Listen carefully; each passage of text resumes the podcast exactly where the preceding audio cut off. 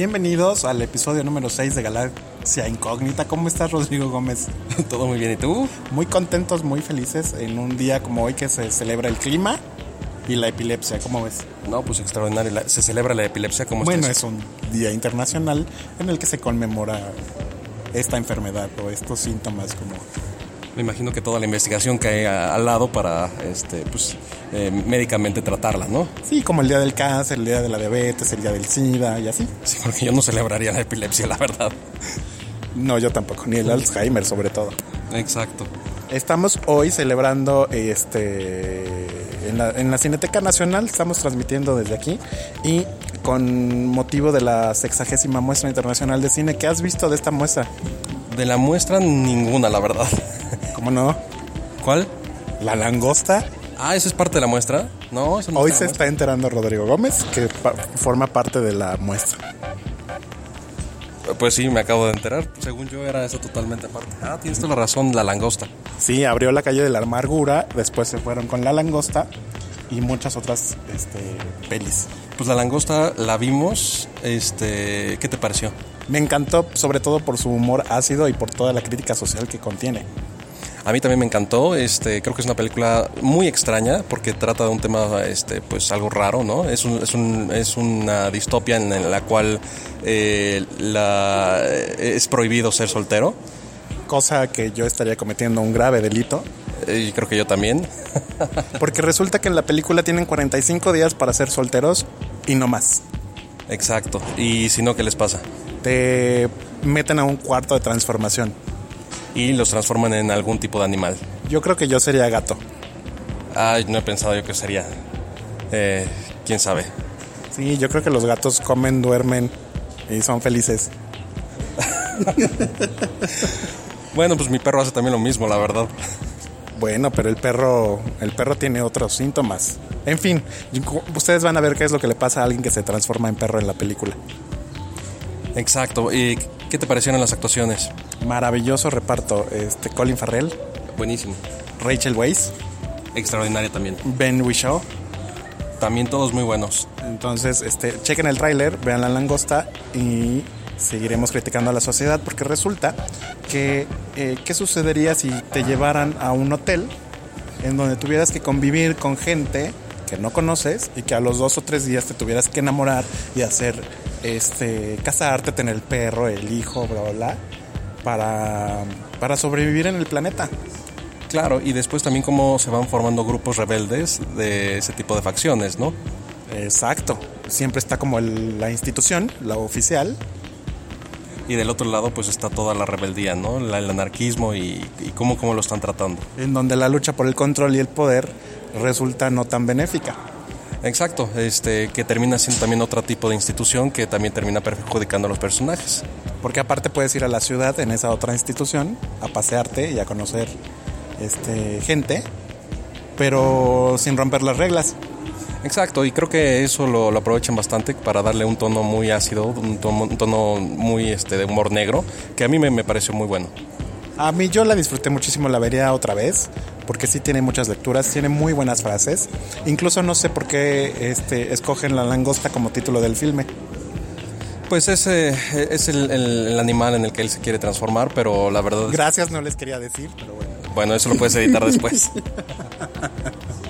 Entonces, este, sí, pero aún así no entiendo todavía por qué el título. Yo tampoco, y lo he buscado por ahí y eh, no he encontrado ninguna este, explicación satisfactoria. Lo que sí es que recordamos que las langostas son más ricas si las metes vivas a hervir, Ahí esa lectura. comértelas. Esa lectura está terrible. Y también hasta dónde te sacrificarías por el amor.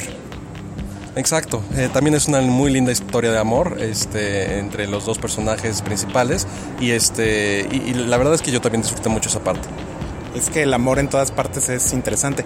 Por ejemplo, eso en el cine, en La Langosta, en el cine vemos una crítica al, al amor y una crítica a la sociedad. Pero en el teatro también actualmente tenemos muchas referencias al amor. Exacto, el día de ayer justamente fui a ver eh, una obra de teatro que se llama eh, Sucia y muy chingona historia de amor. Órales, lo sucio suena bien. De hecho, eso es lo mejor de la obra también. Mira nada más. Este, está muy padre la obra, está muy bien escrita. Eh, estaba viendo que es una, está basada en una obra estadounidense. Eh, la adaptación está increíble porque yo originalmente pensé que la había hecho un dramaturgo mexicano, de lo bien adaptada que está. Eh, es una obra que está en su mayoría rimada, ¿no? Está en verso. Eh, y, ¿Como en verso sin esfuerzo? algo así, sí. de repente te, te, das cuenta de que los actores están dando sus líneas rimadas y hasta hacen algunos chistes al respecto. Es que es muy difícil hablar en verso, según yo. Pues en teoría este, el teatro originalmente era en verso porque era más fácil para los actores aprendérselo de esa forma. Tienen el ritmo y tienen también la, la, rima que, que, les ayuda a saber qué es lo que viene. No, a mí se me complica. Yo sí tengo como un issue ahí porque no, no entendería cómo ligar todas las palabras y si, si, confundo, sí, así de por sí confundo las palabras, imagínate en rima. Me imagino. este, no, mira, está, está, muy bien, la verdad es que la rima no, no interfiere con la historia, este, al contrario, creo que la complementa muy bien, eh, te mete en un, en un mundo un poco de ficción y un poco también de crítica de la sociedad y de las concepciones que tenemos también del, del amor, ¿no? Este, la escenografía es muy, muy modesta, este, son, este, pues son unos focos arriba y este, algo de decoración y, y, son unos como unas maletas enormes, ¿no? Que van abriendo y cerrando y de ahí van sacando utilería. O sea, cero producción, pero eh, un buen guion. Muy buen guion y además déjame decirte que los actores con los que lo vi, eh, que son Ana González Bello y Aldo Escalante, los dos maravillosos, extraordinarios, tienen una química en el escenario extraordinaria también este, y hacen que, que sea una obra muy disfrutable. ¿En qué teatro están? ¿En el Céntrica de Santa Fe? Correcto, en el Teatro Banamex de Santa Fe, que es el, que está justamente en la Plaza Céntrica junto al Centro Comercial Santa Fe. Hay que ir. Este, ¿Y cómo reacciona el público? Pues hay, hay varias... Vi, por ejemplo, ahí este, unos señores que se les ocurrió llevar a un niño pequeño, ¿no? Y bueno, entre que no, no, no entendía algunas cosas y entre que pues, algunas cosas estaban como muy fuertes para él, ¿no? Este, y por otra parte, este, creo que más o menos los que estamos alrededor de los 30, eh, pues todos este, disfrutábamos mucho con todas las referencias que hay. Eh, lo primero que sucede, por ejemplo, es este, se escucha eh, a la película de Titanic, ¿no? Que también fue muy... Uy, ¿te acuerdas? exacto, te acuerdas, ¿no? Entonces crea justamente ese sentimiento entre, los, entre el público que está más o menos en esta edad de recordar y de hacer este como la temática de esos tiempos, ¿no? 90s, 2000. Exacto, y hay, muchas referencias muy interesantes también a esa época y este y, pues creo que todos los que estamos más o menos en esa edad nos podemos identificar y pues ah, yo, yo escuchaba las carcajadas principalmente de esa de esa parte de, la población, Y bueno, el teatro casi lleno, este muy disfrutable y creo que tienen una una este una temporada muy exitosa. Wow, ¿y esta eh, acaba de empezar o ya va para salir? Y ya está a punto de salir. Eh, esta creo que es la segunda temporada que tienen. Estuvieron algún tiempo en la teatrería.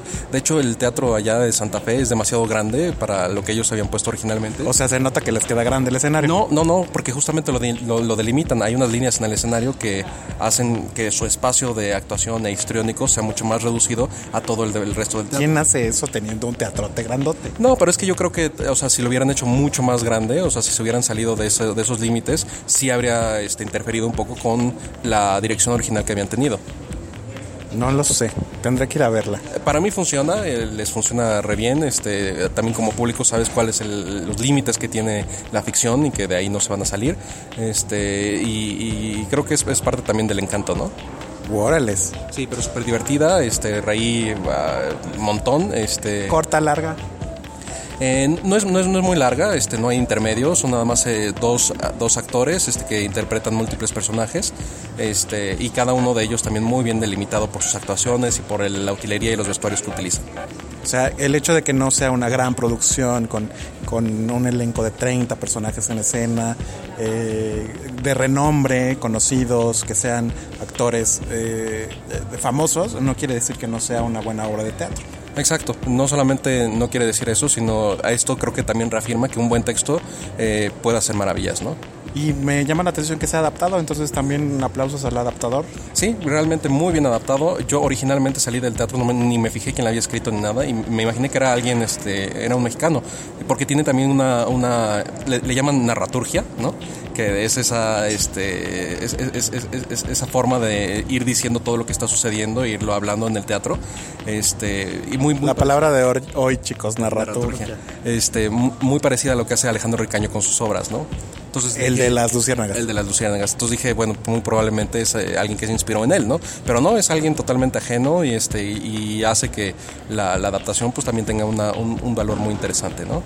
Miren nada más, entonces el amor está de moda o es mi percepción. Pues yo creo que siempre ha estado de moda. Creo que los seres humanos tenemos esa capacidad de enamorarnos y pues creo que es, es muy bello y, y por lo tanto todas las, este, pues casi todas las representaciones artísticas tienen que ver con eso, ¿no? Todo giraría en torno al amor, piénsenlo ustedes. Todas las canciones que escuchan están dedicadas al amor. ¿Quién sabe? Eh, No, no sé, pero bueno, sí un gran, una gran porción del arte está dedicado al amor, ¿no? Entonces en el teatro tenemos esta, eh, esta obra, en cine tenemos La Langosta, que es un amor ácido, un amor negro. Exacto. ¿En qué cines lo podemos ver? Este, Fíjate la- que la, el circuito de la sextagésima muestra internacional de cine tiene dos. Un circuito 1 con el Cinépolis Satélite, Cinépolis Diana, Cinépolis Plaza Carso, el VIP de Samara, el Cinematógrafo del Chopo, la- el Instituto Politécnico Nacional en Zacatenco, el Centro de Cultural Universitario de Tlatelolco. Ese fue el circuito 1. Y empezaron el 25 de marzo y acaban el 6 de mayo. O sea, ayer. Exacto. Y el otro circuito igual empezó ayer con Cinemex Reforma, Cinemex Altavista, Cinemex Duraznos, Cinemex Insurgentes, la Sala José Revueltas del Centro Cultural Universitario, Cinemex Pabellón Polanco, el IPN en la Facultad de Medicina y en la FES Aragón. Y acaban el 11 de abril. Ok, entonces todavía hay tiempo para ver. Y de esas, hay, a ver, no- aquí en el folletito que tenemos no hay mucha descripción, pero en esas este, películas hay alguna que se te antoje o que quieras ver. Eh, sí, había visto yo la sinopsis creo que quiero ver eh, el Nuevo Testamento. El Nuevo Nuevo Testamento no me llama mucho la atención, me da miedo. Ok, porque es como una relectura acerca de la igual crítica social a la sociedad contemporánea. Este, la calle de la amargura que abrió eh, ya la vería hay una que se llama Mandarinas, que me parece que es una que estuvo nominada al Oscar y que no pude ver en su momento, pero creo que es la misma. y ya veremos si es si eso no es. Está Amor mío también, está eh, Taxi Terán que la han recomendado mucho. Este, Despegando la vida, Cosmos, De entre los muertos. Habrá que ver, son 14 películas. En mis tiempos eran 30 películas, pero bueno. este Y unos folletitos mucho más lindos. Exacto, este apenas si te dan los horarios y no te hacen descripción de ninguna. Pero bueno, para eso tenemos internet. Y para eso estamos nosotros, para contarles las películas. Form- Formamos parte de internet también. Sí, sí, sí. Entonces vengan a la Cineteca Nacional que está abierta eh, con suficientes salas para que vengan a disfrutar. Vayan al teatro. Y pues si, si tienen alguna recomendación, por favor háganosla llegar. arroba galaxia incógnita y galaxia incógnita arroba outlook.com. Perfecto. Pues, También en arroba ocelopan y arroba uno inquebrantable. Un inquebrantable. Muy bien. ¿Y qué más? Nada más tenemos esto por el momento, este fin de semana. Entonces nos estamos escuchando en el próximo episodio número 7. Por lo tanto, este fue el número 6. Muchas gracias, Ro. Que estés muy bien. Nos estamos viendo. Bye.